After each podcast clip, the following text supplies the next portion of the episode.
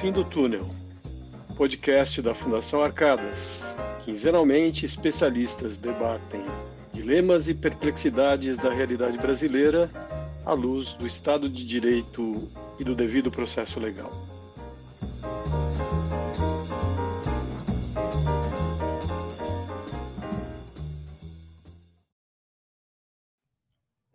Muito bem-vindos a mais esse episódio de Jus no Fim do Túnel, podcast da Fundação Arcadas, que hoje tem o privilégio e o prazer de receber ilustres convidados, como sempre, é, professor Fred Didier, advogado e professor da Federal da Bahia, é, Geisa Rodrigues, doutora Geisa Rodrigues, que é procuradora regional da República e professora da Faculdade de Direito do Mackenzie, é, professor Ricardo de Barros Leonel, que é nosso colega aqui da São Francisco, professor associado e também promotor de justiça, e, finalmente, mas não menos importante, é, o magistrado Richard Paikin, juiz de direito do Tribunal de Justiça aqui de São Paulo, e que foi secretário especial do Conselho Nacional de Justiça e foi também juiz auxiliar no Supremo Tribunal Federal.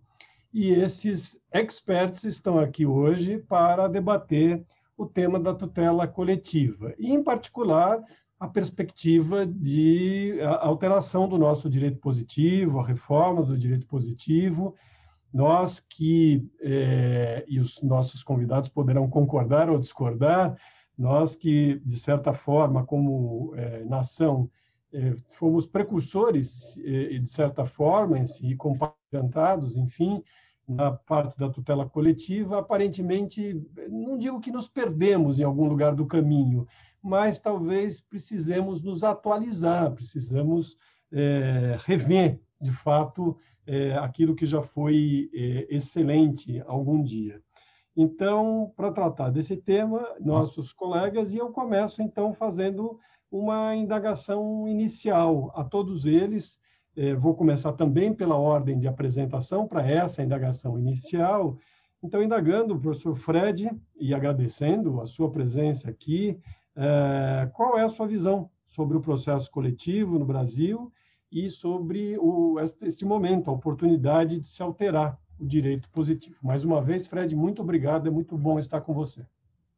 Olá, pessoal, meus amigos, professor Yasha, obrigado pelo convite. Minha orientadora, professora Geisa, prazer revê-la. Meus amigos Richard e Ricardo, é, todos, muito, todos especialistas no tema da tutela coletiva. É, veja, eu, eu vejo o Brasil é, como um, um excelente, um, um, excelente referencial mundial em termos de tutela coletiva.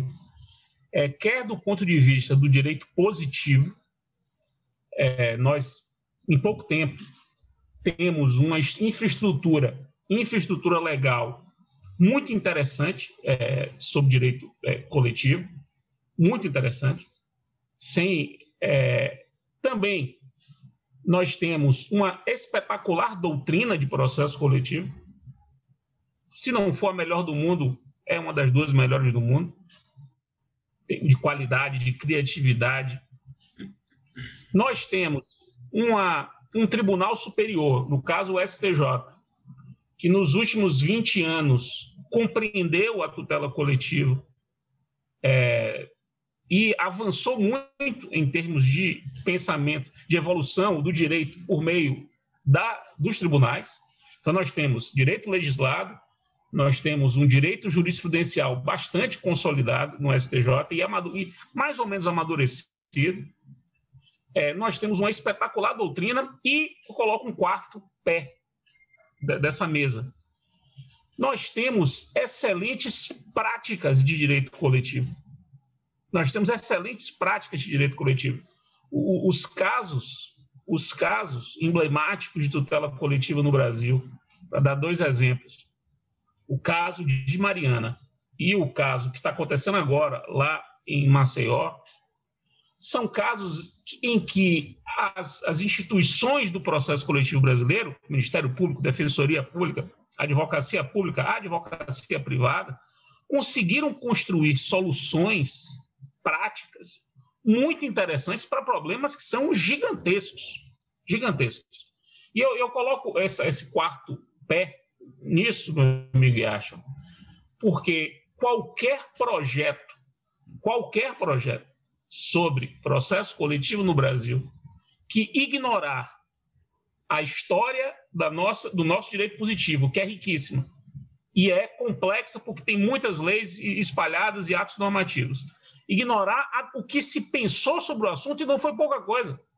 Se pensou e se avançou é, sobre o tema.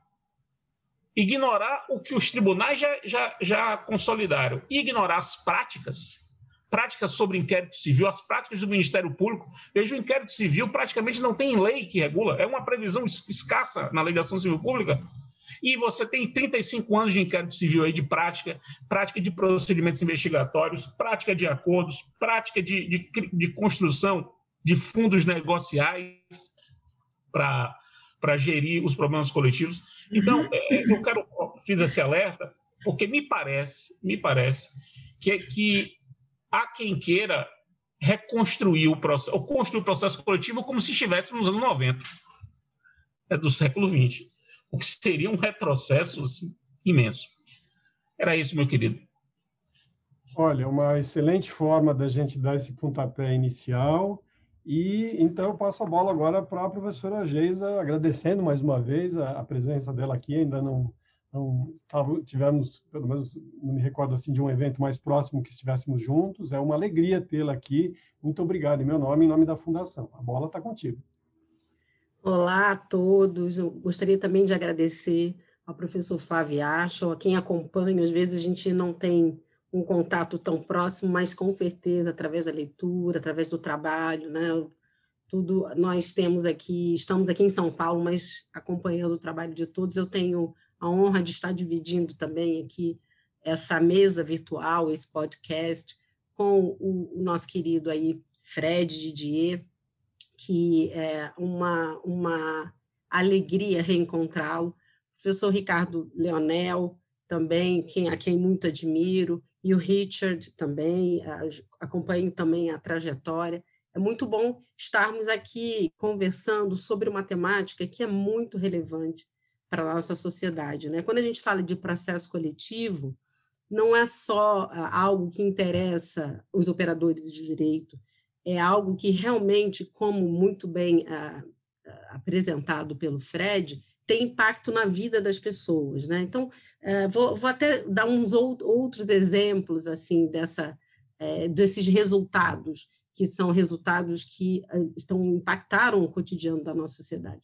Ah, por exemplo, na época da privatização, nós conseguimos, por meio de uma ação civil pública, tirar as reservas de urânio daquela privatização. Então, você teria aí algo que é de uma relevância enorme. Você, a gente teve a, o fato prosaico até, da gente hoje não ter que se submeter a, uma, a um voo de aeronave com uh, cigarro, aquela, aqueles espaços de fumantes não fumantes, isso foi resultado de uma ação civil pública. Primeiro se definiu isso na ação civil pública.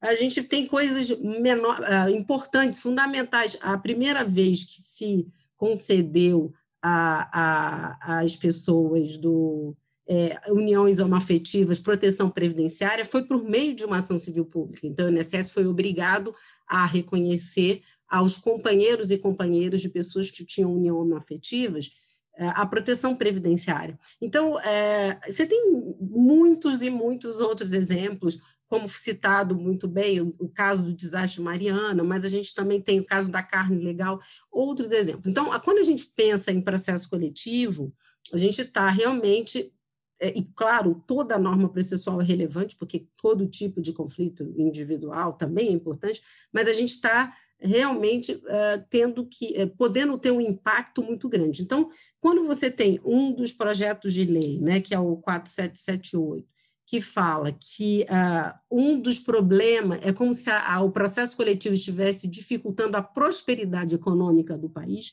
é algo que a gente tem que refletir. E um outro ponto que eu gostaria de, de ressaltar é o momento que a gente está vivendo.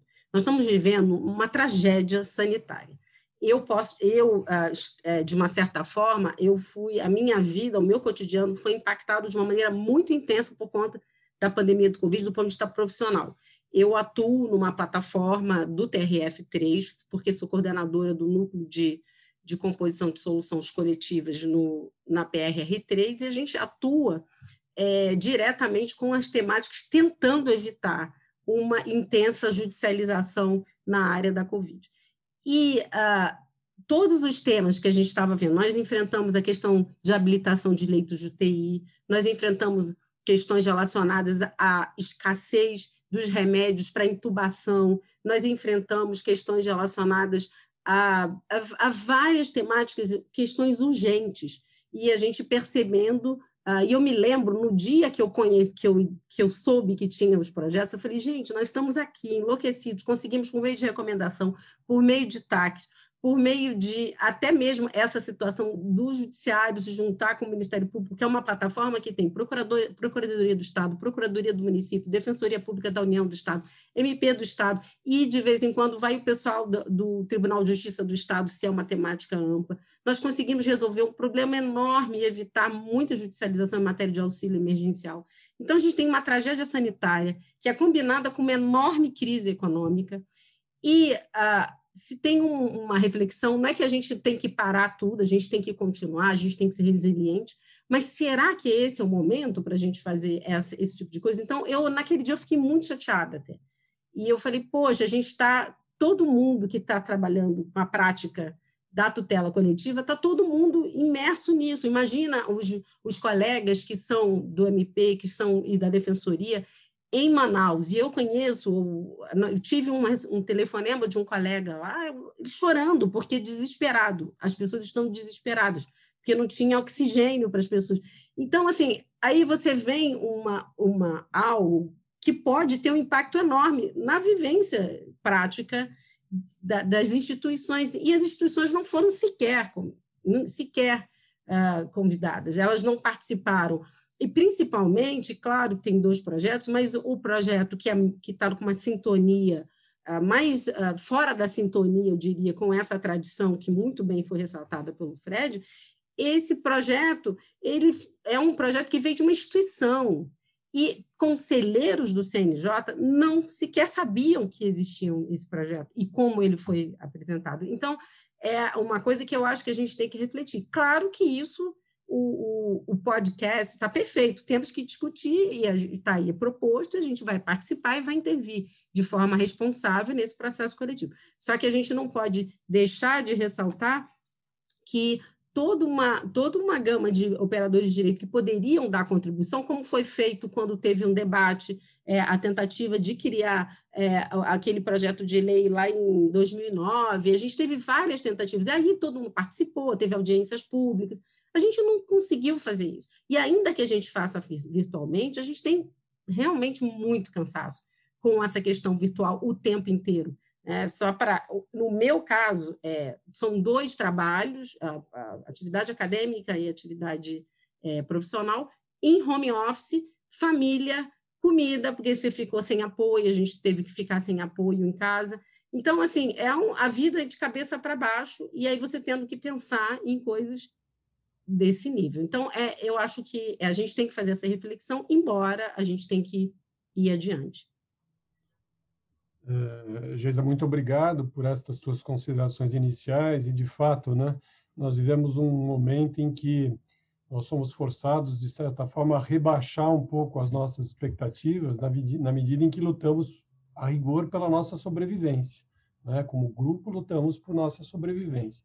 Mas é, ao mesmo tempo, talvez seja um momento de aprendizado e, e talvez nós possamos, então, juntar as coisas. Mas é, as considerações são muito interessantes. E eu passo, então, agora a palavra ao Ricardo Leonel, agradecendo também, Ricardo, tua presença, você sempre tão disponível para a Fundação, que nos ajuda tanto. E qual é a tua visão, digamos, geral? Qual é tua, quais as tuas palavras introdutórias para esse nosso encontro? Muito obrigado. Flávio, eu é que agradeço. É uma honra, uma satisfação poder participar do podcast da Fundação Arcadas, que tem trazido ah, uma discussão muito direta, muito franca e muito interessante sobre assuntos que são tão importantes, como você sempre diz na abertura, à luz do Estado Democrático de Direito e do devido processo legal, tocando em temas que são do nosso dia a dia, embora sejam temas técnicos, jurídicos, são temas que é, trazem uma reflexão, uma repercussão direta sobre a vida das pessoas. Faço questão também de cumprimentar meus estimados companheiros de bancada, que são diletos amigos, a Geisa, que uh, acompanhamos também sempre a sua trajetória marcante no Ministério Público Federal, o estimado amigo Dr. Richard Paikin, de longa data, companheiro de estudos e de trabalho, e também um caríssimo amigo, professor Fred Dier, que tem se notabilizado em todas as discussões relevantes é, no direito processual civil brasileiro. E é, eu acho que a discussão a respeito desse, desse tema, ele é antes de tudo, ela é antes de tudo extremamente oportuna por ser um tema que nos ocupa no nosso dia a dia. É, sempre que eu penso a respeito do processo coletivo, Flávio, eu me recordo é, dos bancos acadêmicos lá da década de 80 ainda, final da década de 80, né? É, é até um pouco, é, é, talvez, delicado falar disso, porque indica quanto tempo já passou, mas me recordo que nós não estudávamos esse assunto na graduação, e aí terminei a graduação ao me preparar para o concurso do Ministério Público, fui prestar o concurso, eu sempre falo isso, o edital do concurso do Ministério Público tinha uma linha, né? É, e o tema era assim, legislação extravagante, Lei 73 47 de 1985. Eu estou falando do final da década de 80, do início da década de 90. Ou seja, nós tínhamos é, já a legislação, já tínhamos até o Código do Consumidor, mas na prática tínhamos pouco. Fred foi muito feliz é, na reflexão que ele fez em torno do quanto se desenvolveu a temática do processo coletivo brasileiro por força, e aí sim, de alterações legislativas no primeiro momento, também do trabalho da doutrina, é, inegavelmente, é, por força do modo como a jurisprudência passou a abordar esses temas, e eu também não tenho dúvida nenhuma, é, por força da atuação prática daqueles que se ocuparam do tema. E aí eu me reporto a um ponto que foi tocado pela Geisa, quando ela disse que não é justo né, se trazer uma percepção, e que por vezes é, vem à tona essa percepção, de que talvez o processo coletivo seja eh, um dos males que assola a sociedade brasileira, a economia.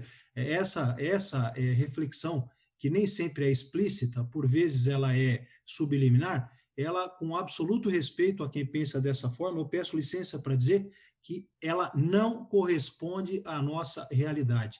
Eu, eu dou um exemplo, até para falar, em termos de proporções gerais. Nós temos hoje, no Brasil, um levantamento é, do IBGE de alguns anos atrás, em torno de 1 milhão e 300 mil uh, entidades privadas, associações e fundações, entidades sem fins lucrativos. E nós temos em andamento hoje, hoje, consulta feita hoje pela manhã, antes da nossa reunião aqui, ao Cadastro Nacional de Ações Coletivas que existe no CNJ. Nós temos algo em torno de 400 mil ações coletivas em andamento, se eu não estiver equivocado.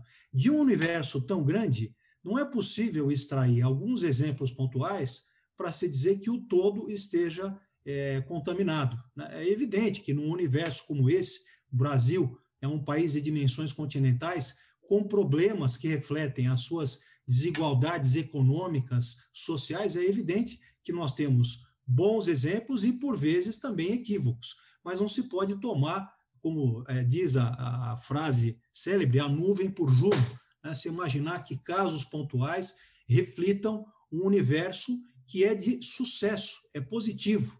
Né? É, o processo coletivo brasileiro, ao longo desses últimos 35 anos, eu arrisco dizer que, que ele foi é, uma das ferramentas responsáveis pela realização, ainda que parcial, não em sua totalidade, de algumas promessas que foram formuladas na Constituição pelo Constituinte em 1988. E, claro, é, também gosto de lembrar por que é, é tão frequente a, a, nossa ida ao processo coletivo, a nossa busca pela tutela coletiva. Porque o Brasil é um país grande, repleto de desigualdades, né, repleto de promessas constitucionais e legais nem sempre realizadas, e isso acaba desaguando nos órgãos que têm a possibilidade de provocar o Poder Judiciário para obter respostas. Dito isso, como uma percepção geral a respeito do sistema, e eu falo é, isso com objetividade é, e com absoluta serenidade, é, vejo no nosso processo coletivo hoje um modelo é, que é, é, efetivamente uma referência para outros países, né, e, e, isso é objeto de reconhecimento não só pela doutrina brasileira, mas por doutrinadores estrangeiros renomados, de muito respeito e que reiteradamente trazem essas afirmações. Né? Ah, basta dizer que na Europa, por exemplo, o processo coletivo só vem ganhando mais fôlego em torno eh, dos anos da última década, talvez um pouquinho antes, no final da primeira década desse século, por força de estímulos, de diretrizes e recomendações da União Europeia para que nas legislações nacionais sejam é, disciplinados aspectos da tutela do consumidor e do mercado de valores mobiliários, e nesse contexto, as ações coletivas. Então, o caso brasileiro é um exemplo de sucesso, é sim uma referência positiva no cenário mundial, o que não significa que nós é, sejamos isentos de críticas e que não haja necessidade e possibilidade de aperfeiçoamento. Com certeza nós vamos encontrar e aí é o fruto da nossa experiência mesmo, né? É o aprender fazendo e não há outra fórmula, acredito, para isso, porque o legislador é, não consegue intuir de antemão todos os cenários possíveis para contemplar todas as lacunas e problemas. Então, é um construir, é um aprender e construir fazendo, mas, embora nós possamos aperfeiçoar o nosso sistema e temos espaço para isso, é, eu faço aqui mais duas ou três observações rápidas. Primeiro, o aperfeiçoamento ele pode ocorrer não apenas com modificações legislativas. Né? Existe espaço para aperfeiçoamento sem modificações legislativas, incrementando as boas práticas, e nós temos exemplo disso. Aliás, participei do, do grupo de trabalho no Conselho Nacional de Justiça, convidado que fui. O convite me foi transmitido pelo estimado amigo Dr. Richard e participei com muita satisfação, podendo debater um pouco desses problemas e tive a oportunidade de é, me pautar é, precisamente nessa premissa, que nós poderíamos trabalhar mais no plano é, regulamentar, não necessariamente no plano legislativo, e sem prejuízo da possibilidade, sim, de se refletir quanto a eventuais modificações legislativas, mas num contexto um pouco diferente do que aquele que nós vivenciamos hoje, porque a minha percepção se aproxima muito da percepção da Geisa de que este momento, por inúmeras razões, incontáveis razões, ela apontou algumas, é um momento muito delicado, inclusive no cenário político institucional, por todos nós acompanhado, acompanhado no nosso dia a dia, né, uh, por toda a dinâmica que o Brasil tem vivenciado nesses últimos tempos. E que, por último, premissas para eventuais eh, alterações legislativas devem ser adotadas na seguinte perspectiva: mudar para melhorar, para aperfeiçoar. Nós temos um bom sistema que pode, né, com a legislação hoje existente, ser melhor explorado. E naquilo que houver necessidade ou possibilidade de se aperfeiçoar no plano legislativo, que isso ocorra com a finalidade de se aperfeiçoar, de se melhorar aquelas lacunas que existem, chamados gargalos do processo coletivo, que são vários e comportam, sim, aperfeiçoamento legislativo, mas sem se partir de uma premissa equivocada, né, que foi já bem acentuada, acho que por todos nós até aqui, de que o processo coletivo hoje representa um problema. É, isso não corresponde à realidade. Ricardo, muito obrigado. Antes só de passar a palavra ao seu quase xará, é, doutor Richard, eu, eu, eu, não deixo de fazer uma observação interessante, né? Foi tocado por pelo menos dois a suposta ideia de que a tutela coletiva poderia ser um fator de desestabilização da economia ou um fator nocivo à economia é o contrário, né? Na verdade é o contrário, porque do ponto de vista econômico, eh, soluções eh, macro, macro soluções que possam ter maior extensão e garantir uniformidade são as desejáveis. As outras são desgastantes do ponto de vista econômico, porque prejudicam a segurança jurídica. Talvez a crítica venha por conta de uma confusão de temas que gravitam em torno da tutela coletiva, saber se é possível fixar políticas públicas, o problema da federação, do, do direito federal aplicado é, por diferentes estados, então a questão da extensão territorial a questão da convivência da tutela coletiva com a tutela, é, da, com a tutela individual, né, da opção que o Código do Consumidor fez, esses são problemas muito relevantes, mas, como foi dito, não é possível confundir as coisas. Então, só passar, é, se me permite agora a palavra para o Richard, para ele fazer as considerações iniciais, e depois eu, eu, eu volto, eu abro a palavra para vocês para ficarem à vontade. Fred, pode ser? Eu vi que você queria fazer uma intervenção. Então, vamos receber aqui. Richard, muito obrigado pela sua, pela sua presença, muito importante você estar aqui. E eu faço a você a mesma pergunta que fiz aos demais: qual a sua visão geral, inclusive sobre a oportunidade de se alterar o direito positivo? Muito obrigado pela sua presença. Bom, eu que agradeço o gentil convite, professor Flávio Acho, queridos amigos né, de longa data, é, Ricardo Leonel, Fred Didier, doutora Geisa Rodrigues, né, é, cujos escritos também tenho acompanhado bastante sua atuação dentro do Ministério Público e é, é acentuar a importância, evidentemente, do tema. E eu tenho uma grande vantagem, experiência temporal. Eu estou na magistratura há 28 anos e, e, e assim como os colegas, né? É, não só é, a gente vai aprendendo na leitura, mas também no dia a dia. E é, penso eu que, é, de fato, nós temos um modelo muito bom no Brasil de ações coletivas, mas como sempre é possível aperfeiçoar, é possível melhorar. E foi nesse sentido, e eu gostaria aqui de, de, de colocar os espectadores um pouco a par né, do, do que aconteceu no Conselho Nacional de Justiça, até para uh, não achar que foi algo muito uh, exageradamente corrido, mas foi levando em consideração a necessidade de tentar buscar mecanismos para melhorar questões como legitimidade, competência, identificação, delimitação das lides, casos de conexão, continência, litispendência, coisa julgada, alguns problemas que nós vimos e a necessidade de poder melhorar o nosso modelo, que o Conselho Nacional de Justiça, então é, é, presidido pelo ministro Dias Toffoli, entendeu por bem criar um grupo de trabalho, isso em é, é setembro de 2019. É, então, na oportunidade, o ministro Dias Toffoli, presidente do Conselho Nacional de Justiça e do Supremo Tribunal Federal, criou um GT para pensar na possibilidade de melhorias no âmbito das políticas judiciárias. E esse grupo foi encabeçado, então, pela ministra Maria Isabel Galotti, ministra do STJ, dois conselheiros eh, fizeram parte desse grupo, Henrique Ávila, Maria Tereza Willi, ministro Gugel de Faria, do STJ, ministro Bruno Dantas, do TCU, Aloysio Gonçalves Mendes, desembargador do TRF, o desembargador Sérgio Chinora, é, querido professor, é, também tive a honra de fazer parte, juntamente com o colega Rogério Marrone, do TJ de São Paulo, o colega, os colegas Ricardo de Barros Leonel, Fred Didier, também compuseram esse grupo Jorge Zabud, Humberto Teodoro, Patrícia Pisol, Tereza Arruda Alvim, Velder dos Santos.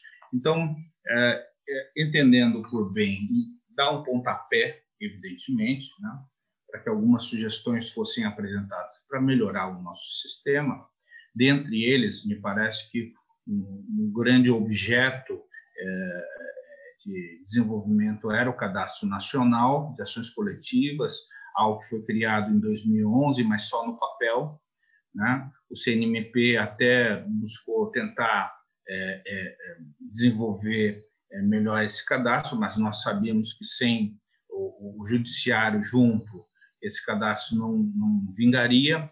Então, diversas ações internas foram, e grupos e subgrupos foram é, criados para tentar dentro de um prazo aí de é, seis meses, que foi estendido por mais seis meses, ou seja, dentro do prazo de um ano, apresentasse sugestões não só de da instituição de políticas judiciárias, mas até mesmo uh, da indicação, eventualmente, de uma alteração legislativa. Então, é, é um trabalho que foi realizado é, arduamente, com várias reuniões dos grupos e subgrupos. Tenho certeza que, é, que muitos, muitas das sugestões elas foram apresentadas com a melhor das intenções. Essa, esse debate que nós estamos fazendo aqui é extremamente importante, até para que as pessoas tenham conhecimento né, de como se desenvolveu o trabalho do Conselho Nacional de Justiça, mas para nós refletirmos o que é possível fazer agora em diante, eh, não só para a implementação dessas novas políticas judiciárias que o Conselho Nacional de Justiça aprovou, seja como resolução ou recomendação, ou até mesmo para avaliarmos pontualmente né, as propostas legislativas que hoje estão eh, no Congresso Nacional eu, eu tenho certeza que todo mundo está, de alguma forma, contribuindo na prática para a melhoria desse sistema. Mas é, é importante que nós tenhamos uma visão nacional do que está acontecendo é, nacionalmente. E é, eu vou, como são essas considerações iniciais, né, professor Flávio? Eu vou parar por aqui, daqui a pouco, então, quando me derem a oportunidade, eu gostaria de comentar um pouco é, os avanços que a resolução, a recomendação trouxeram e a importância né, de alguns dos resultados desse grupo de trabalho e minhas considerações aí pessoais também sobre os projetos de lei que é, estão no Congresso Nacional. Perfeitamente. Na sequência, a gente é, gostaria mesmo de aprofundar um pouco mais o desenvolvimento desses trabalhos, as perspectivas. É, por hora, agradeço a tua intervenção inicial Fred, você queria fazer um, um comentário? Fica à vontade, por favor. É um rápido comentário sobre, sobre a, um, a, um aspecto da importância de se ter uma legislação coletiva, instituições que tutelem é, os direitos coletivos bem, que é o, um, uma questão pouco vista, que é a do mercado de, da jurisdição, que é hoje uma, uma, questão internacional importante. É, países se põem no, no plano internacional como bons, é, bons lugares para demandar, bons lugares para venha demandar aqui que nossas instituições são boas, etc. E aconteceu um, recentemente, acho que todos vocês devem ter ouvido falar, que 200, mais de 200 mil pessoas foram a Londres, Londres não, foram a Liverpool, demandar é, indenização por conta do, do, do, acidente de Mariana, inclusive é, pessoas jurídicas. E a justiça inglesa não aceitou o caso, em primeira instância, não aceitou, sob o fundamento de que a justiça e a legislação brasileira e as instituições brasileiras estavam funcionando. É, ou seja, a existência de uma infraestrutura jurídica e institucional de tutela coletiva dos direitos foi o fundamento para a justiça inglesa não aceitar essa ação. Foi o fato de, no Brasil, nós termos Ministério Público, Defensoria Pública, acesso à justiça garantido, é, acordos, é, é, acordos coletivos, o judiciário funcionando, independente, a advocacia pública, é, a advocacia pública e a advocacia privada li, livres, tutela de qualquer tipo de direito, extensão a, a, da coisa julgada ao plano individual. É, essa infraestrutura que para a gente é elementar, foi isso que fez com que a justiça não aceitasse. Então, há esse outro elemento que às vezes não, as pessoas não percebem, a importância de se ter uma é, infraestrutura jurídica que tutele bem os direitos de grupo e os direitos dos membros do grupo.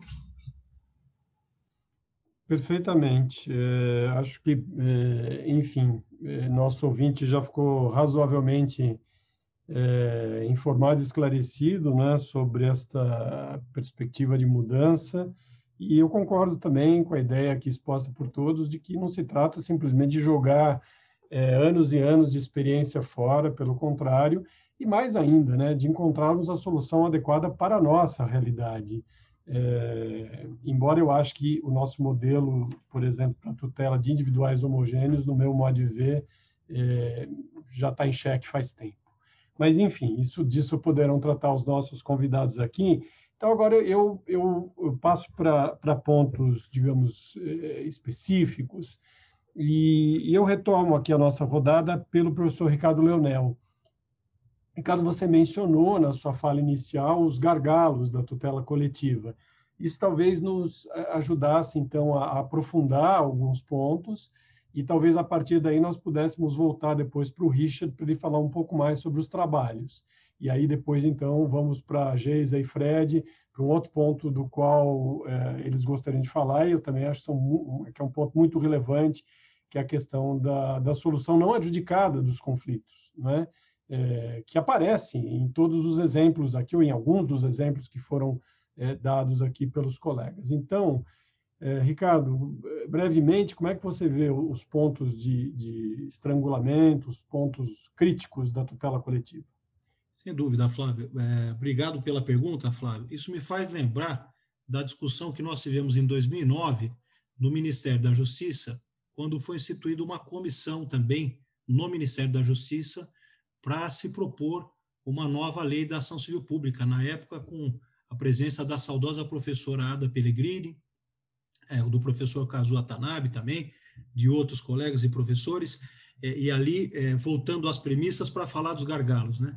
manter o que nós temos, incorporar na lei os ganhos doutrinários e jurisprudenciais e eliminar os gargalos, o que foi o que se procurou fazer ali, embora o projeto de lei na época, o 5.139, tenha sido encaminhado pela presidência com algumas modificações que não eram propriamente técnicas, e depois, na Câmara dos Deputados, o relator na época, que foi o deputado Antônio Biscaia, acolheu as propostas dos professores, incluiu no substitutivo, e aquilo não avançou por uma sensibilidade política e, eu acredito, por má compreensão do projeto, porque o projeto era bom. Porque quais são esses gargalos? Então, o que deve ser objeto de preocupação, tentando ser breve aqui, para não tomar demais tempo, numa nova proposta legislativa ou no aperfeiçoamento dessas propostas que foram apresentadas e que estão em andamento no, no, na Câmara no momento presente. Segurança jurídica, de um lado, e efetividade.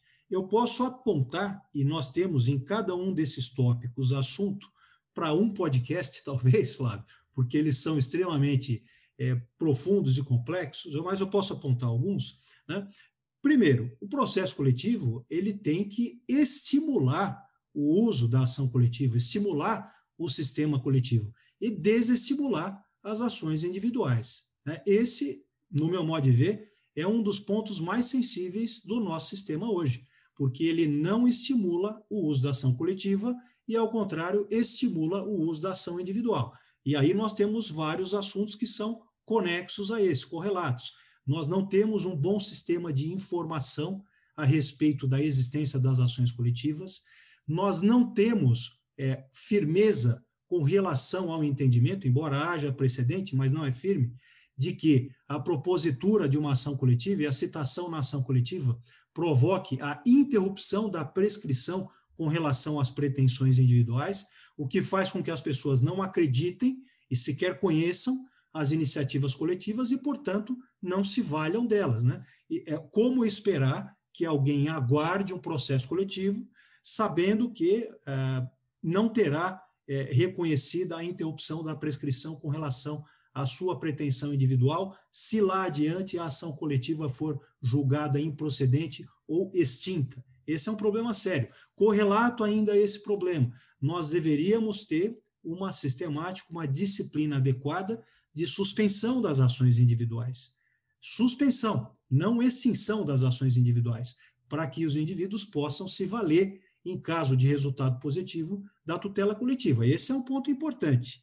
Estímulo ao uso do processo coletivo. Um outro ponto importante: nós temos ainda hoje, na legislação do processo coletivo, uma verdadeira cláusula de exclusão do acesso à justiça, que é o parágrafo único do artigo 1 da Lei 7347 que diz: olha, não se pode propor ação coletiva quando se trate de tributo, fundos de natureza institucional e contribuições, em situações que individualmente não estimulam ou sequer justificam economicamente a propositura da ação. Aquilo só pode ser tutelado coletivamente. Então, se nós pudéssemos enfrentar, de princípio, esses dois problemas, aliás, na linha do que fez o legislador brasileiro quando editou o Código de Processo de 2015, tentando é, trabalhar também com a gestão de processos sobre uma outra perspectiva dos processos repetitivos, tendo como pano de fundo a questão da segurança jurídica, da igualdade de tratamento de situações análogas, e pudéssemos também é, trazer para a interpretação das disposições hoje existentes. E, claro, sempre com espaço para alteração legislativa no momento adequado. Algumas dessas perspectivas, nós teríamos uma valorização do processo coletivo e, portanto, melhor aproveitamento dele. Acrescento mais um ou dois pontos para finalizar por aqui, porque eles são vários. Nós temos um problema com relação ao custeio de perícias, que esse é um dos principais gargalos do processo coletivo hoje, porque ele dá com uma mão, mas tira com a outra. Né? Diz: olha, os legitimados estão dispensados do adiantamento de custas, honorários, é, inclusive despesas é, relacionadas às perícias, mas não é, oferece um sistema adequado de financiamento para a realização das perícias, que, quando necessárias no processo coletivo, são extremamente onerosas, custosas, e o processo é, emperra ali com essa discussão que não tem uma solução adequada do ponto de vista normativo.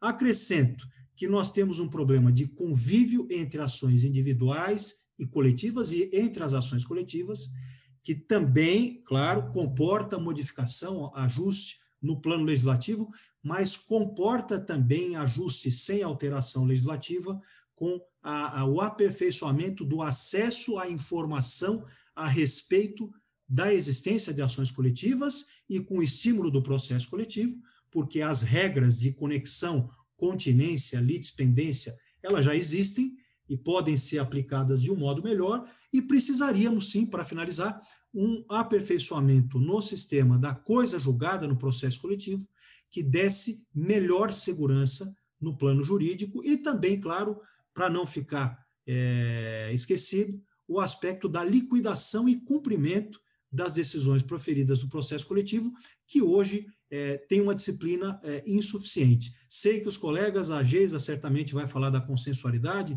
acredito que o Fred também, inquérito civil, temos outros aspectos, mas esses que eu mencionei, no meu modo de ver, são os mais urgentes. É, de fato, Ricardo, como você falou, talvez cada um desses pontos permitissem um episódio de podcast, não é? São temas dos mais relevantes e quando você mencionou a limitação no âmbito tributário, isso me fez pensar que essa é uma, uma demonstração eloquente é, da eficácia que a tutela coletiva pode ter. Tanto é que, na verdade, em certas circunstâncias, convém que, ela, que haja o um fracionamento, né? convém a, quem faz a, a opção. Então, né? isso só mostra que, na verdade, nós podemos ter uma solução, solução para os problemas, né? a menos que se entenda que os problemas é que devem eh permanecer e, portanto, ser resolvidos fracionadamente. É, mas, enfim, são, são temas muito, são pontos muito ricos. Então, eu, como havia dito, eu volto, então, para o Richard. Richard, é, se você puder, aprofunda, talvez à luz desses problemas também colocados pelo, pelo Leonel, aprofunda um pouco para nós a questão do, dos trabalhos realizados e, e, quais as perspectivas. Bom, é, depois, como eu disse, do intenso trabalho dos, os membros desse grupo de trabalho que foi formado pelo Conselho Nacional de Justiça, uh, penso eu que saíram uma resolução e uma recomendação muito boas para, uh, para o Judiciário. Evidentemente, o Conselho Nacional de Justiça ele uh, estabelece atos normativos para o Judiciário. E a recomendação, por exemplo, que é a recomendação número 76 de setembro de 2020, ela, em primeiro lugar, está, recomendou a priorização da resolução consensual dos conflitos no âmbito coletivo, inclusive com o apoio de órgãos estatais, entidades privadas, sempre que necessário. Recomendou a preferência para o julgamento das ações coletivas em todos os graus de jurisdição, me parece extremamente importante. Né? Eh, eu, por exemplo, recentemente eh, julguei uma ação civil pública que demorou 19 anos né, para dar uma sentença. Evidentemente, tiver uh, as tentativas de conciliação, a necessidade de, de, determinados ajustes, fizeram com que o processo é, tivesse um, um, um, esse prazo temporal. Mas me parece que a priorização é importante, principalmente para a solução é, de, de, de, situações, até para dar segurança jurídica para a sociedade. No seu artigo 4 por exemplo, recomendou aos juízes, na decisão de saneamento e organização do processo coletivo, definir claramente todos esses uh, uh, gargalos que a gente verificou uh, no início dos trabalhos e, os quais já mencionei, questão da, de resolver conexão, continência, dependência, provas, fixar principalmente os beneficiários da ação coletiva. Aliás, essa recomendação, inclusive, né, é, indica que, se não for possível é, a determinação dos beneficiários na, no, na decisão saneadora, que se faça é, na sentença. Aliás, a recomendação ela trouxe, de uma certa forma, um, essa necessidade do juiz de organizar bem a ação coletiva. Alguns autores até chamam de certificação coletiva, né? mas é, evidentemente o nosso o, nosso sistema ela não é igual da class certification né do sistema norte-americano mas de qualquer forma é, é, é um momento importante essa do, da decisão do saneamento e da organização do processo né? O Ricardo o Fred Dieppe tiveram uma participação grande na elaboração dessa uh, recomendação que uh, trouxe aí uh, grande importância para o resultado do texto.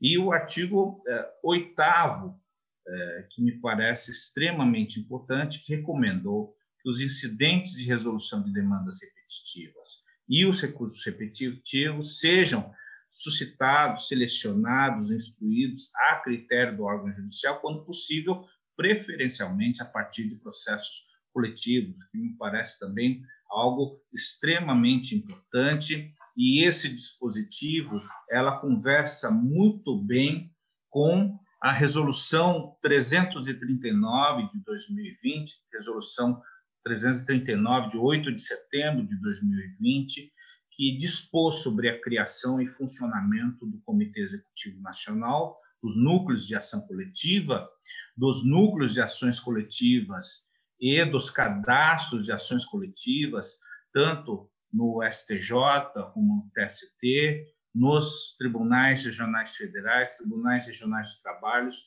e dos tribunais de justiça e também do Distrito Federal. Penso que essa resolução ela é um instrumental importante para a organização de dados, né? para resolvermos problemas de conexão, continência, etc.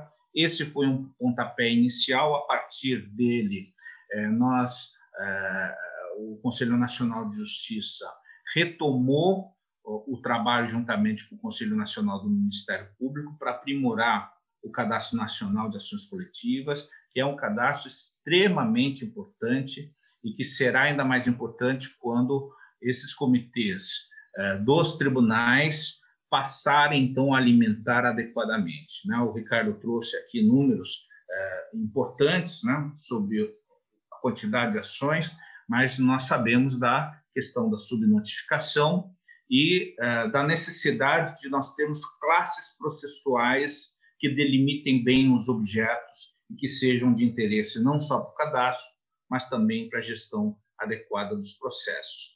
Os núcleos, Flávio, colegas, é, os núcleos eles serão extremamente importantes para organizar as ações coletivas em cada um desses tribunais né?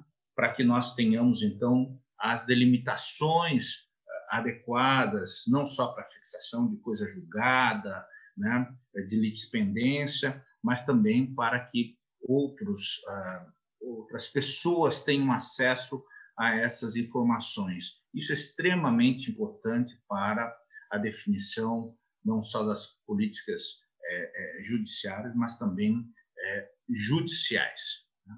É, penso eu que a resolução, a recomendação foram extremamente importantes no âmbito da, da gestão processual para essa melhoria. Estamos num processo de, é, de, de cumprimento Uh, não sei se vocês já viram os NUGEPs, os antigos núcleos de gestão processual de demandas repetitivas. Esses núcleos passaram a ter também a atribuição de trabalhar é, com as ações coletivas, o que não ocorria.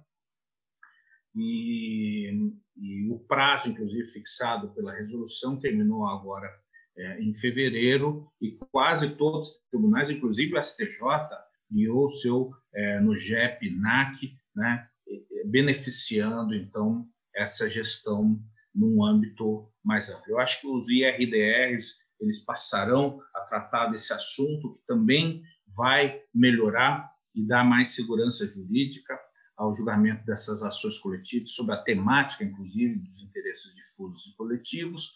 E penso também que uh, o projeto de lei que foi resultado do, da última, do último tema, é, do, do, resultado também desse grupo de trabalho, ele é, vai nos fazer é, refletir sobre a melhoria nos, é, nas ações.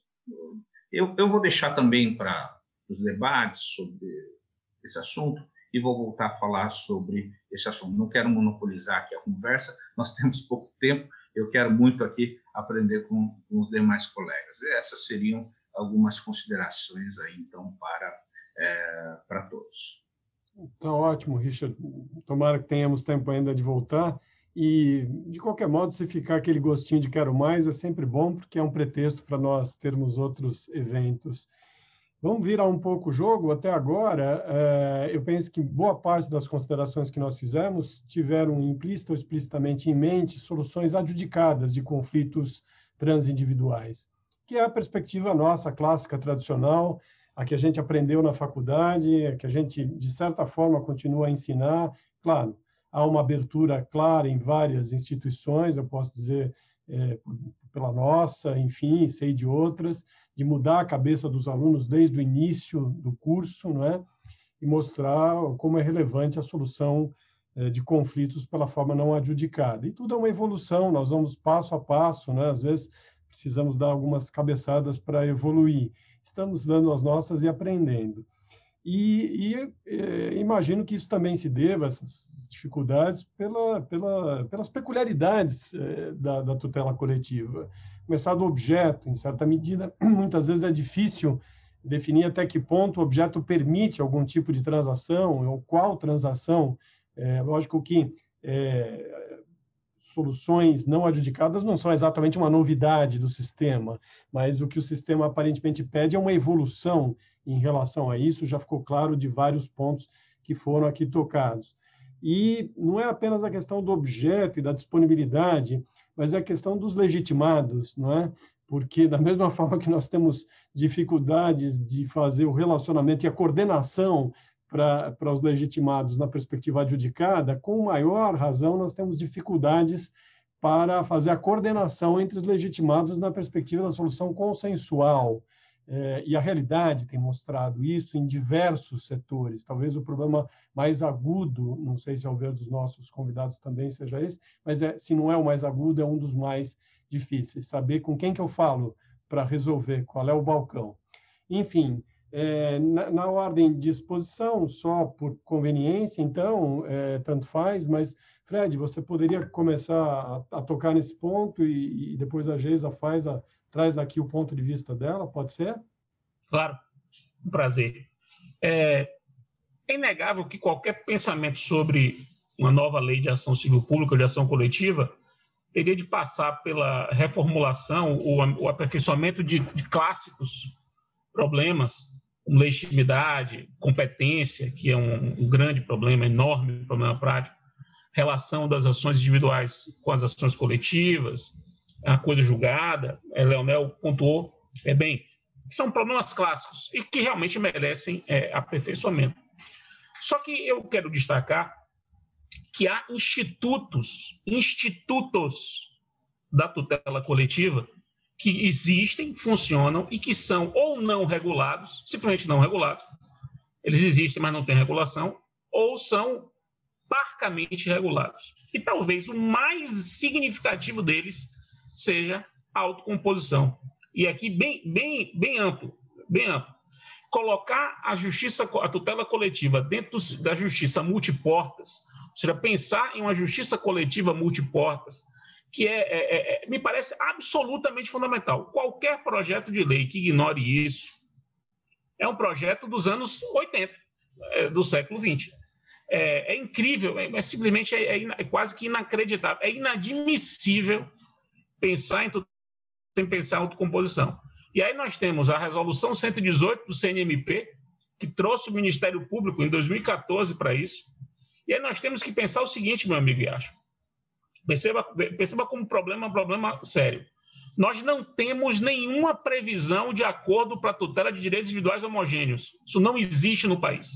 E acordos são feitos. Acordos envolvendo direitos individuais homogêneos são feitos sem nenhuma previsão legal. E veja que é uma, e, ele, a lógica dele é completamente diferente, que uma coisa é o Ministério Público fazer um acordo por uma lesão ao meio ambiente e pegar um dinheiro e mandar para um fundo, um dinheiro para o fundo que vai aplicar no meio ambiente. Outra coisa é para tutela de direitos individuais homogêneos, é, que vão para pessoas específicas que foram, que foram lesadas. E nós não temos uma linha, uma linha em lei que regula isso. Não é por acaso que o acordo envolvendo os planos econômicos não deu o resultado que se imaginava. Porque é um acordo envolvendo direitos individuais homogêneos, teve que se criar uma solução criativa, que foi a de ser um acordo opt-in, porque tinha que ser opt-in, é, sem previsão legal, mas é, era o jeito. E, e, e, não se sabe, por exemplo, é, se a gente for até pegar o, o modelo do compromisso de ajustamento de conduta, que é um acordo para tutela de direitos difusos e coletivos, previsto em um parágrafo da lei de 85, é, vejam que lá só órgãos públicos podem celebrá-lo. O que não faz o menor sentido para a tutela dos direitos individuais homogêneos. Não faz o menor sentido. Na verdade, a diretriz deveria ser, inclusive, outra. Se é, era para dar uma diretriz, deveria ser a diretriz de associações é, fazerem o acordo. Então, esse é um ponto. Segundo ponto, negócios processuais coletivos, uma prática absolutamente consagrada prática, eu, advogo bastante tutela coletiva, não me lembro de ter celebrado um TAC depois do CPC de 2015 que não tenha um, um, um, um negócio processual. Eu não me lembro. E olha que eu celebro muitos TACs. Então, regular negócios processuais, regular acordos envolvendo direitos individuais homogêneos, é um ponto que é fundamental. Você, você pontuou bem na sua apresentação, e acho, que é o seguinte: Feito um acordo, e acordo de sentido amplo, feito uma autocomposição coletiva, como há uma pluralidade de legitimados, nós temos a dúvida, ora, todos vão ter que fazer parte, e se a gente esquecer uma associação, se a gente esquecer o Ministério Público de um Estado, é, esquecer o Ministério Público Federal, eles, eles, eles podem não concordar, como é que fica isso? Nós não temos regra sobre o assunto, e temos de ter, temos de ter uma regra, no meu modo de ver, uma regra que que exija que o colegitimado dispute o acordo caso não concorde. Ou seja, ele não concorda com o acordo, tem que disputá-lo, tem que impugná-lo, ou recorrendo, ou havendo coisa julgada, entrando com ação para desfazê-lo. O que não pode é ignorar. O que não pode é ignorar. E também pensando na, na, na justiça multiportas, meu amigo Yasha, a gente não pode ignorar dois outros institutos relacionados, que é o inquérito civil, em cujo bojo, em cujo bojo são celebradas, ou é celebrada a maior parte dos acordos coletivos em sentido amplo é, do Brasil. E o inquérito civil, nós temos um artigo na Lei de Ação Civil Pública e temos as resoluções do CNMP. Lei federal que regula, nada. Então, como é que a gente pode pensar numa ação hoje, hoje, hoje, século XXI, pensar em um projeto de lei de ação civil pública que ignore o inquérito civil? E não só ignorar, ignore todas as práticas probatórias autônomas, e aqui eu peço reverência, eu até me ajoelho diante de Vossa Excelência, é, mas pensar em todas as práticas probatórias autônomas prévias que existem aos borbotões pelos mais diversos legitimados, que devem, inclusive, dialogar com a, com a da ação civil pública. Me parece que hoje é inadmissível que haja discussão probatória fora da justiça, que não resulte em acordo, e o Ministério Público possa simplesmente propor uma ação civil pública ignorando o que aconteceu, até e pedindo uma liminar. E aí o juiz é surpreendido para dar uma liminar, não sabe o que aconteceu nas discussões e pensa que o réu é um bandido, que nunca negociou, que não teve proposta nenhuma. Então é preciso fazer essa relação. Isso tem a ver com justiça multiportas. E para terminar, o terceiro instituto fundamental do processo coletivo que não tem nenhuma regulamentação são os fundos. E os fundos têm, têm a ver com isso. Veja, é inadmissível e impossível pensar em tutela coletiva no Brasil sem pensar nos fundos. E os fundos são legais, são legais, mas com nenhuma regulamentação. Então a gente tem um Fundo de Direitos Difusos do Estado de São Paulo. Aí o dinheiro vai para lá. Como é que a gente garante que esse dinheiro que vai para lá vai atender ao bem jurídico lesado que justificou a sua a, a, a fixação daquele valor de indenização? Como? Como é que é a composição? Como é que é o compliance? Como é que é a governança desses fundos? Não há nada na lei, absolutamente nada na lei sobre o assunto. Zero. Nós temos fundos negociais. A Fundação Renova, no caso de Mariana, é um fundo negocial construído pela inteligência jurídica dos operadores brasileiros, Advocacia Pública, Ministério Público, advogados privados, que construíram aquela, aquela, aquele engenho, que eu reputo uma, uma produção engenhosa, que é a Fundação Renova. Isso é um fundo negocial. Portanto, fundo resultante de um acordo em tutela coletiva com regras rigorosas de governança que garantem que o dinheiro que está ali retorne para as vítimas, retorne para as comunidades lesadas. Então, como, meu amigo Yasha, como pensar em processo coletivo no Brasil hoje, ignorando, é porque é isso que mais me assusta, ignorando inquérito civil, ignorando o compromisso de ajustamento de conduta, e aqui minha reverência, minha orientadora, cuja dissertação de mestrado é sobre o assunto, é sobre o assunto, há mais de 20 anos atrás, ela demonstrava o índice percentual de solução de conflitos por meio de compromisso de ajustamento de conduta, ignorando acordos de direitos individuais homogêneos, ignorando a relação dos legitimados com os acordos celebrados, ignorando a possibilidade de fundos negociais como alternativa à tutela, à, à recomposição né, dos bens lesados e das vítimas. Era isso, meu caro. Tentando segurar aqui minha, minha, meu tempo. Se a gente pudesse parar o relógio, seria ótimo, viu? Mas, Giza, você percebe que o Fred levantou a bola, agora está para você. Eu vou complementar é, o que o Fred falou. Eu acho que o Fred foi bastante é, oportuno quando ele, ele elencou alguns problemas que nós temos hoje na própria prática do TAC. Mas é, toda essa prática do TAC ela só foi possível porque a Lei 7.347, com a redação dada pelo Código de Defesa do Consumidor, atribuiu a eficácia de título executivo. A gente sabe né, que não se pode, a, a, a vontade das partes não pode criar eficácia de título executivo no nosso sistema. E o que, que acontece? E aí eu tenho que falar dos dois projetos.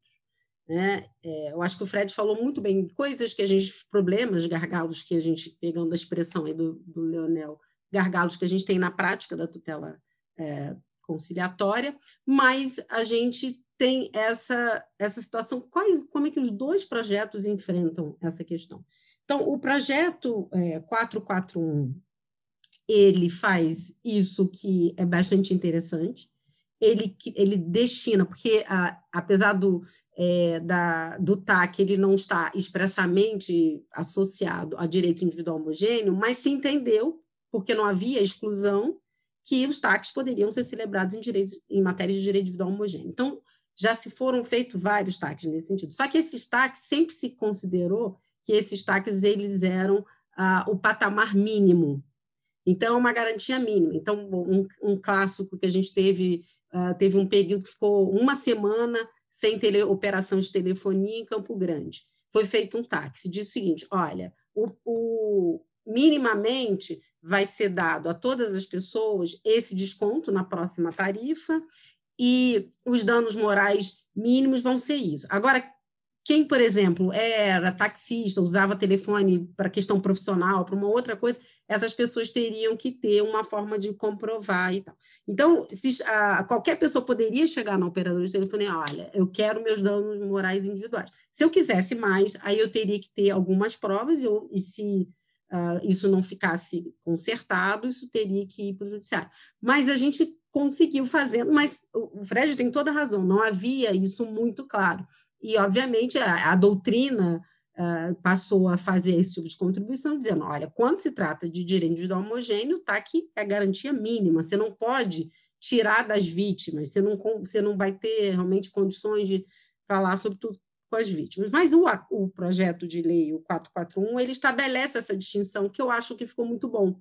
Estabelece, olha, o TAC é só para questão de direito difuso, direito coletivo, e aqui nós vamos ter um acordo específico para direito individual homogêneo. Aí, nesse acordo, também as associações têm um papel, elas, elas são legitimadas para celebrar o, o, acordo, e eu achei que foi bastante interessante a proposta e, e, e, apresenta claramente a eficácia executiva do TAC, do acordo coletivo, tem várias regras, várias regras que estão na resolução 79, do CNMP foram apropriadas pelo projeto de lei. Então, o projeto de lei é, está nessa matéria, ele também está muito sintonizado com o Código de Processo Civil, estabelece a questão das convenções processuais, é, os negócios processuais, estabelecendo que todos os tipos de acordo. Então, é uma proposta que eu acho que realmente aprimoraria a prática que já existe, que é uma prática que é muito salutar, porque não é só para o órgão público legitimado poder fazer o TAC resolver aquele problema, é, solucionar a questão, porque a gente soluciona o problema quando faz o TAC. Às vezes, quando a gente propõe ação civil pública, a gente não resolve o problema. Só que não é só isso. Também a outra parte ela tem a possibilidade de customizar aquela solução. Então, uma coisa é você fazer um TAC com uma grande empresa, outra coisa é com uma, uma empresa pequena, um, uma pessoa natural, uma situação. E a gente tem os TACs incríveis e enormes para questões é, que realmente são extremamente complexas, mas a gente tem muitos TACs que resolvem questões pontuais, pequenas, todo mundo fica é, feliz, já há sempre uma relevância muito grande, uma, um diálogo intenso entre o TAC e as mensagens que os tribunais dão. Então, por isso é muito importante ter é, os tribunais atuando de forma adequada, porque aí o advogado vem, ah, a gente vai perder de qualquer maneira, o que a gente pode resolver, a gente aqui. Né? Então, é, é eu acho que seria uma boa solução. Agora, vamos falar para o outro projeto, projeto 4778, que é o projeto que foi adotado em Toton e que veio do Conselho Nacional de Justiça. Esse projeto, ele simplesmente, eu não, eu acho, inclusive, doutor Richard, que isso não foi a intenção. Eu quero, eu quero crer que não foi a intenção, mas foi o que acontece. Você faz uma leitura, e eu li várias vezes, não, tenho que ler de novo para eu não é, me pronunciar de uma maneira leviana. Mas você lendo o projeto, o que, que acontece? Acaba com a eficácia executiva do título do, do termo de ajustamento de conduta em matéria geral. Por quê? Porque ele revoga a lei da ação civil pública e não fala sobre essa eficácia executiva no projeto. Aí só, só se manteria a eficácia executiva do TAC do Estatuto da Criança e Adolescente, porque esse não foi revogado. Né? Acho até que então, ficaria, eu não sei se foi essa a intenção, até participei de um evento com uma pessoa que eu acho é, um gentleman muito carinhoso, um excelente profissional do direito, que é o professor Sérgio Shimura, e o professor Sérgio Shimura, ele é, realmente ele não tinha ele não tinha percebido, claro que ele também não estava atuando nessa parte, porque a gente sabe como é que é órgão colegiado, eu faço uma parte, o outro faz outra, nem sempre a gente consegue é, é, dominar todas as questões e nem as nossas ideias prevalecem em todas as áreas. Mas é, isso é que aconteceria se hoje a gente tiver. A gente só vai. E todos os taxas terão que ser homologados judicialmente. Você já se pode, desde o Código de Processo Civil, homologar judicialmente os taxas. Foi uma boa ideia, uma boa é, solução. Permitir que qualquer título executivo extrajudicial também possa ser homologado, porque isso, isso você também acabava com aquela discussão se faltava interesse jurídico em homologar um TAC. Então, isso é possível, é possível homologar o TAC e sem controvérsia nenhuma desde 2015. Então, é uma solução que até pode ser surgir dentro da negociação. Vamos fazer o seguinte: vamos homologar o TAC, aí a gente é, tem título executivo judicial, é melhor para vocês, é melhor para a gente, já é, fica, talvez, é, pode evitar esse tipo de controvérsias com, com os outros colestimados que não participaram da negociação.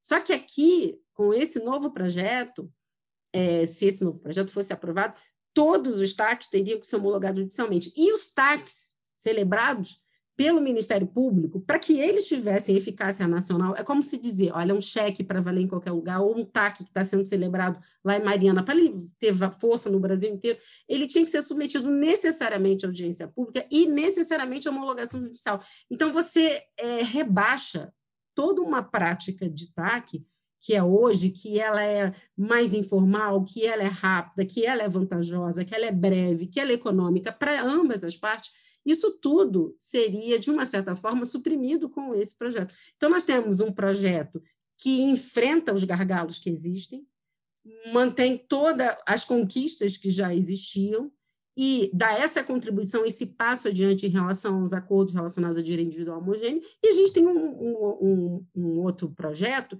que eu, não, eu tenho certeza que não foi essa a intenção, mas que vai gerar uma verdadeira dificuldade na celebração de TAC eu estava eu tava atualizando meu livro, eu falei, eu vou parar, eu não vou trabalhar nisso agora, porque eu simplesmente eu não sei o que, que vai acontecer. Se um projeto for uh, de uma linha, muito do que a gente pensou sobre o TAC não vai mais poder ser, uh, ser afirmado, porque vai deixar de ser quando, a não ser que seja um TAC em matéria de, de, de criança e adolescente, vai até perder a eficácia executiva. Então, eu acho que não sei se foi um problema, né? às vezes acontece isso, todos nós erramos, é, é um, um, é um momento, de, é, as pessoas estão tentando, tem várias pessoas ali, eu não sei, só sei que o resultado seria esse, porque você revoga a lei da ação civil pública, você não fala de eficácia executiva no projeto. Então, fica sem eficácia executiva, salvo o Estatuto da Criança e Adolescente, que não é revogado.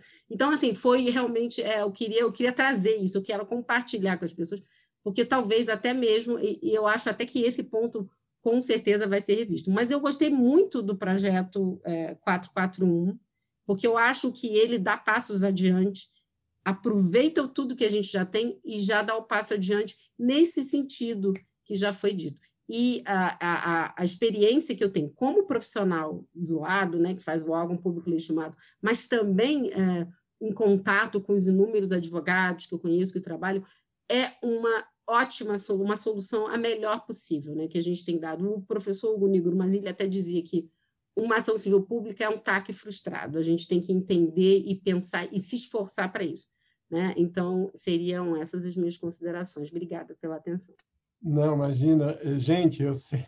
Agora a Geisa é, jogou gasolina aqui na, na fogueira, mas eu, o que me dá até a ideia de que nós poderíamos ter, se não um novo episódio do podcast, um evento é, e desdobramentos apenas sobre a questão das soluções consensuais de autocomposição, porque é um tema fundamental, né? E, e, eu sei que, que o, o Leonel e o, e o Richard, em, em, particular, né, querem fazer uma observação, mas eu pediria, então, apenas, a, a, a, não apenas aos dois, mas aos quatro, que, que fizessem, então, as suas considerações finais. E, do possível, é, é, também fazendo a defesa de algum ponto de vista é, que venha a complementar ou contrapor aquilo que algum colega falou. Então, eu vou retomar a ordem de Leonel, Richard, que foi a última fala, Fred e Geisa, e a gente, então, infelizmente, encerra com esse gostinho de quero mais. Ricardo, para suas observações, depois o Richard, por favor. Obrigado. Muito rápido, Flávio. É, é para me alinhar com os apontamentos que foram feitos pelo Fred e pela Geisa. Né? E aqui também, sempre, claro, com respeito aos pensamentos que divergem, né, eu vejo no texto do PL 4441 essas premissas: a manutenção do que nós temos, a incorporação dos ganhos de doutrina e jurisprudência, o enfrentamento de algumas lacunas e, em especial, é, esses dois novos elementos que estão, que foram discutidos aqui pelo Fred e pela Geis, que nós podemos inserir no plano da necessidade de melhor disciplina da consensualidade. E aí entra a questão dos fundos, é, do TAC, da autocomposição, de modo mais geral, como o Fred disse, não só do TAC, né, da autocomposição, do próprio inquérito civil, porque essa é a realidade hoje. Né, é a realidade. Qualquer levantamento que se faça, é, seja é, no estado A, no estado B ou no plano da Justiça Federal, vai chegar à conclusão que a grande maioria dos casos são resolvidos mediante ajustes. Então, é necessário disciplinar melhor. E nesse ponto, não há dúvida, a disciplina do 44-41, ela é evidente que pode se discutir algum ponto de aperfeiçoamento, isso é, faz parte do trabalho humano, legislativo em especial. Mas ele foi especialmente oportuno porque enfrentou esse problema. Eu dou um outro exemplo para dizer como essas situações são recorrentes. Né? Nós temos uma discussão que frequentemente vai e volta no processo coletivo a respeito da extensão territorial da coisa julgada, em razão da, da, redação atualmente presente no artigo 16 da Lei da Ação Civil Pública. Muito bom. Aí nós já tínhamos um tema 715 do Supremo Tribunal Federal que havia é, afirmado que aquela matéria não é matéria constitucional. Recentemente, num outro caso, que é no recurso extraordinário 1.101.937, o relator entendeu por bem encaminhar para fins de afetação, então essa matéria está sendo rediscutida agora no tema 1075. Só para se ter uma ideia, eu citei no começo da, da, da nossa conversa que hoje existem em torno de, eu estou arredondando o número, 400 mil ações em andamento coletivas do Brasil. No estado de São Paulo, de 2011 a 2020 foram propostas em torno de 30 mil ações, não é só o Ministério Público. Se é, se adotar o entendimento de que a coisa julgada está limitada à competência territorial do juiz que prolata a decisão, o que, a despeito de uma confusão é, conceitual né, entre objeto litigioso do processo coletivo e regra de competência, traz outras questões como isonomia, eficiência do processo, etc., eu posso deixar tudo isso de lado, basta dizer o seguinte, pensando é, na premissa do CPC de 2015.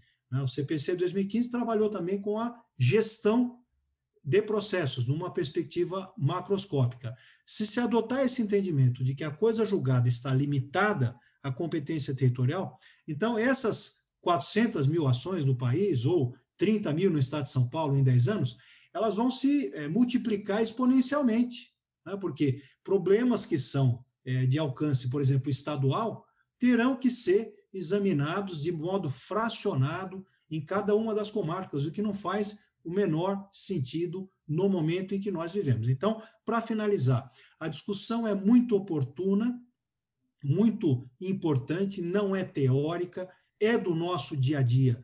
Como profissionais do direito e como cidadãos, né, todos nós é, vivemos problemas que, pela nossa é, tessitura atual, na nossa sociedade, né, eles são problemas que afetam coletividades e se se entende que esse é o momento para é, estabelecer um debate franco, né, é, desapegado no plano legislativo, é necessário ter em mente que essa é uma oportunidade para avançar, né, deixando algumas é, concepções de lado que não correspondem à nossa realidade.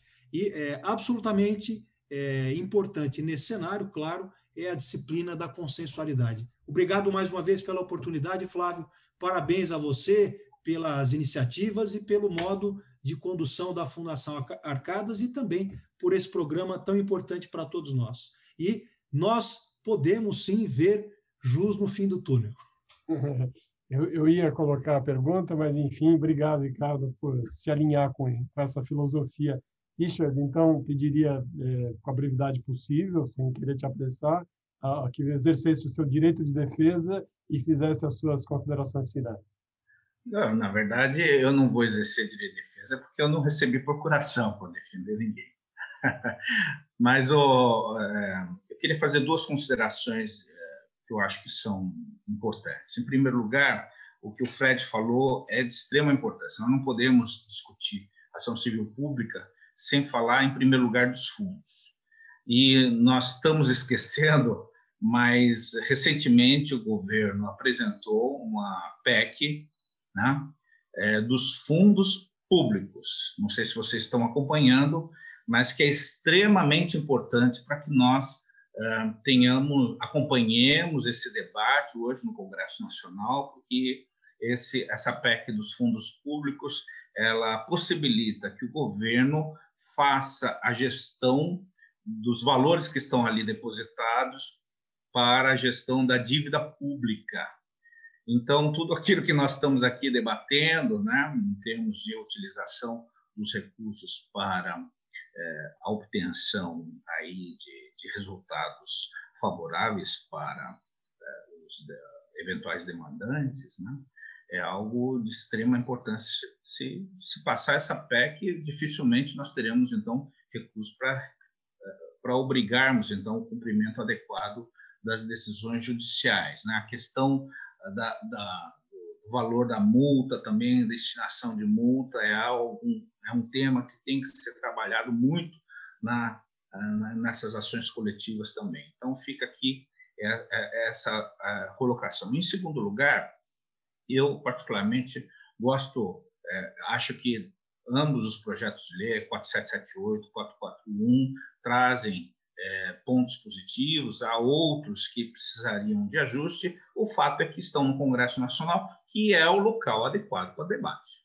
Então, é, o CNJ ele fez o que era possível fazer dentro de uma gestão, ou seja, os resultados foram apresentados dentro do prazo estabelecido pela portaria para o grupo de trabalho, e o grupo de trabalho apresentou aquilo que era possível dentro do tempo estabelecido para a apresentação, então, dessas uh, propostas. Eu acho que está no local adequado, né? Uh, o debate, o, o, local, o locus para o debate das duas PLs. Né? Todos nós sabemos que agora ambos os projetos vão tramitar em conjunto, cabendo inclusive emenda ao texto dos dois projetos, e a composição, talvez, de até um terceiro projeto, ou a escolha de um dos dois como base para a deliberação, prejudic ficando prejudicado o outro. O fato é que é sempre bom nós termos aí um projeto para que uh, a academia, para que os profissionais, então, possam, em audiências públicas, em reuniões, né, apresentar, então, dentro das respectivas comissões as suas contribuições. E isso é o debate é, positivo que eu acho que é, necessitamos. Não há dúvida de que há necessidade de evolução. Ninguém aqui vai é, vai negar isso, me parece. E é, está no locus adequado, então, para esses debates. Eu espero que o resultado, como todos nós aqui que estamos uh, neste momento, né, esperamos que os resultados sejam para que o resultado, para que tenhamos uma evolução do sistema é, como um todo. Mais uma vez agradeço a oportunidade de participar desse rico debate com os novos colegas e eventualmente fico também à disposição para uma outra rodada a gente aprofundar um outro tema. Obrigado. Quem agradece somos nós. Fred, por favor, para as suas considerações finais. É, agradecer novamente ao convite da Fundação Arcadas, meu amigo professor Flávio Acha, a presença dos meus amigos aqui, Richard, Leonel, Geisa.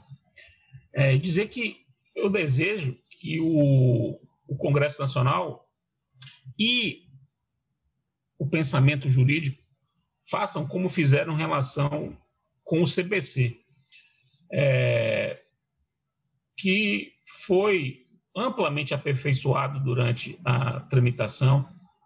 É, o anteprojeto do CPC foi apenas um ponto de partida e o Congresso Nacional pôde ouvir a sociedade, ouvir as instituições, ouvir o, o pensamento de quem não fez o anteprojeto para poder fazer um código que é um código que eu reputo excelente, é um código que tem defeitos, evidentemente, como qualquer produto humano e de, democrático e humano, mas é um código que, por exemplo, permitiu que a gente superasse, é, superasse não, mas é, passasse pela pandemia do, do, de 2020 com o judiciário e instituições funcionando e sem sem mudar o texto do, do, do código. Dizer, tudo feito com base no código e, e as coisas funcionando. E eu, o meu, meu, meu receio, acha, é que se queira colar em qualquer dos projetos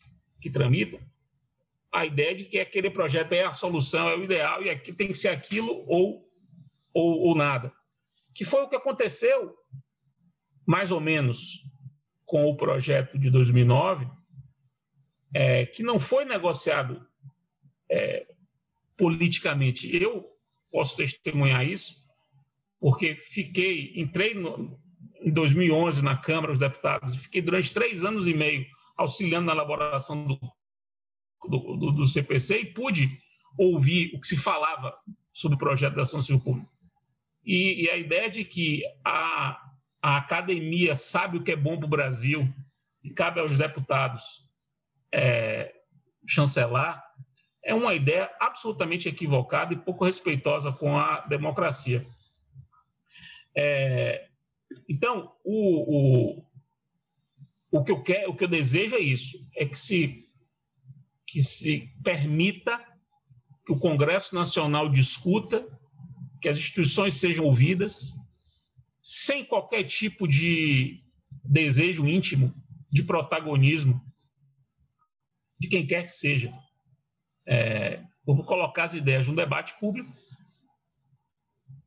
vamos ver qual é a ideia que prevalece. Eu, é, meu amigo Yacho, estou à sua disposição para qualquer outro evento para discutir é, assuntos de processo coletivo ou qualquer outro que você queira também, que eu disse, sabe que eu gosto de conversar. Mas especificamente sobre processo coletivo e sobre esses projetos, os dois, tanto o 4441 quanto o 4778, eu posso discutir sempre.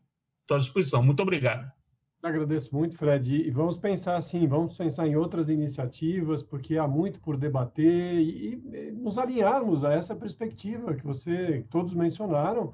O debate está em pleno, é, a pleno vapor, não digo nem que está começando, ele já está se desenvolvendo. Ele precisa ganhar mais corpo e os acadêmicos não ditarão nada, eles darão a sua contribuição democraticamente junto com todos nós que aprendemos também pela experiência. Isso foi muito destacado aqui por todos, né? A experiência é fonte do aprendizado. Geisa, por favor, agradecendo mais uma vez tua presença, eu pediria então que fizesse o teu fecho. Eu também gostaria já de antemão de dizer que estou à disposição para discutir essas temáticas dentro da minha, das minhas possibilidades, das minhas limitações. Eu também queria só dar uma nota positiva, né? A gente tem críticas a fazer, e a gente deve fazê-las de uma maneira muito responsável, mas também é, o trabalho da comissão do CNJ, esse resultado que foi, foi mencionado pelo Richard em relação a aquela recomendação, a inclusão nos, na ideia, na lógica do, uma criação de uma cultura de que no momento você vai fazer um incidente de resolução de demandas repetitivas, pensar num precedente, num caso piloto que seja coletivo. Eu, quando. E aí, aí é que entra a minha nota de otimismo para quem está nos ouvindo, às vezes um, um jovem estudante, uma pessoa que está começando. Quando eu vim para São Paulo, em 2004, no, TRF, no TRF3, não havia classe especial de ação civil pública, nem de ação popular, não havia. Então, isso a gente começou a, a, discutir, a falar: olha, a gente precisa de uma gestão adequada, a gente não pode estar dentro da mesma. Então, hoje a gente já está numa situação em que, já há algum tempo, eles fizeram aqui a classe especial, mas a gente está numa, numa situação de que o Conselho Nacional de Justiça está fazendo uma recomendação, está regulando. Então, a gente tem avanços de 2004 para cá em relação ao Conselho Nacional de Justiça, em relação ao Conselho Nacional do Ministério Público, muito importante. A gente tem. Uh, aquela apenas algumas previsões legislativas sobre o mínimas sobre o inquérito civil, sobre o TAC, mas a gente tem resoluções do CNMP que realmente ah, favoreceram, né, um, eu até na parte da, dessa do TAC, da recomendação legal, participei das comissões, nós conseguimos mitigar vários problemas internos das instituições. Então, todas as instituições, é, todas elas, elas têm esse potencial de fazer coisas muito positivas e também, nós também cometemos equívocos, erros, todas as instituições, né? E a, é, eu acho que esse é um ponto. O aspecto positivo de ter a esperança de continuar a trabalhar, de acreditar que vai, é possível sim, é, que as coisas, com o nosso esforço, possam vir a dar um bom resultado. Né? Então, se a gente chegar, ainda que sejam mínimos, uh, não sejam tão grandes quanto a gente gostaria, os eventuais resultados, que a gente chegar a, depois desse processo, que foi um processo, ainda que eu considere uh, o momento inoportuno, mas se a gente chegar a esse momento final com um, algumas contribuições positivas para o processo coletivo, todos nós uh, ficaremos, uh, enquanto sociedade, enquanto país, mais enriquecidos. O que a gente não pode é jogar fora né, a, a, a, tudo que a gente tem. Então, a gente tem que ter essa, essa abertura para o diálogo. E o Richard tem toda a razão. De, o, o debate agora está na casa do povo.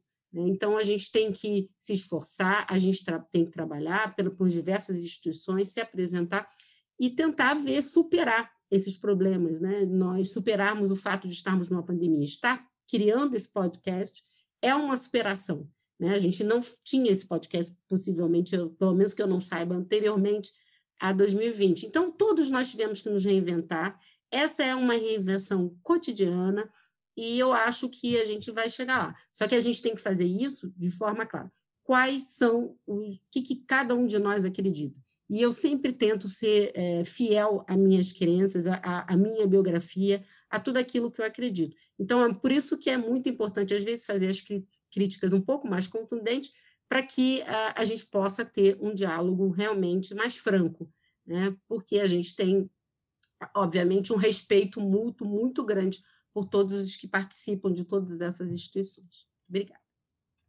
Muito bem, eu queria mais uma vez agradecer a presença de todos os nossos convidados e pedir licença a eles para dedicar este nosso episódio em memória da professora Alda Pellegrini Grinover, que foi, lógico que não foi a única, sem dúvida que não foi a única, mas é, talvez ela, ela simbolize né, e represente a pleiade de profissionais que ao longo da vida se empenhou eh, no tema da tutela coletiva. Então fica essa dedicação e fica também o convite aos nossos ouvintes para o nosso próximo episódio, oportunamente, que deve tratar do palpitante e atual tema da, da Lei de Recuperação e Falência. É, também temos assuntos interessantes, a nova lei, e eu os convido então para esse novo episódio. Muito obrigado a todos.